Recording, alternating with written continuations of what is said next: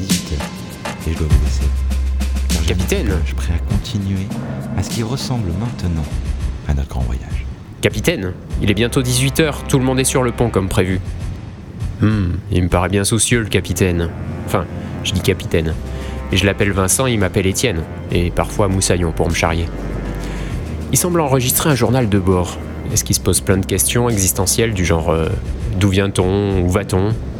Pour la première, c'est facile, on a quitté le port, le plancher des vaches, un terrain connu.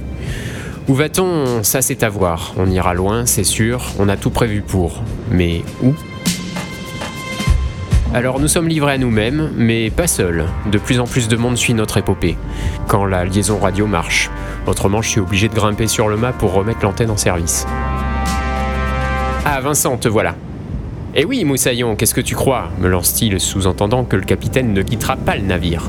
Et tant mieux, parce que ce n'est pas ce que je vais lui apprendre qui va le requinquer. Non, pas de le rouge en vue, mais une mauvaise passe quand même. La nuit s'annonce assez houleuse. Ah, enfin du concret, me répond-il à mon plus grand étonnement. On n'a pas fait tout ça pour tourner en rond sur une mer plate. Bon, bah il va super bien en fait. Les yeux pétillants, il me demande de l'aider à distribuer les rôles, selon les compétences de chacun. Sabrina en liaison avec l'extérieur. Hélène et Thierry prennent soin de notre invité.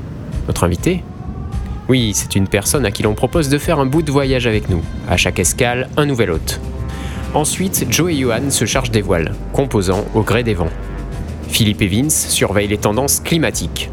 Et moi-même en copilote de Vincent, qui est à la barre.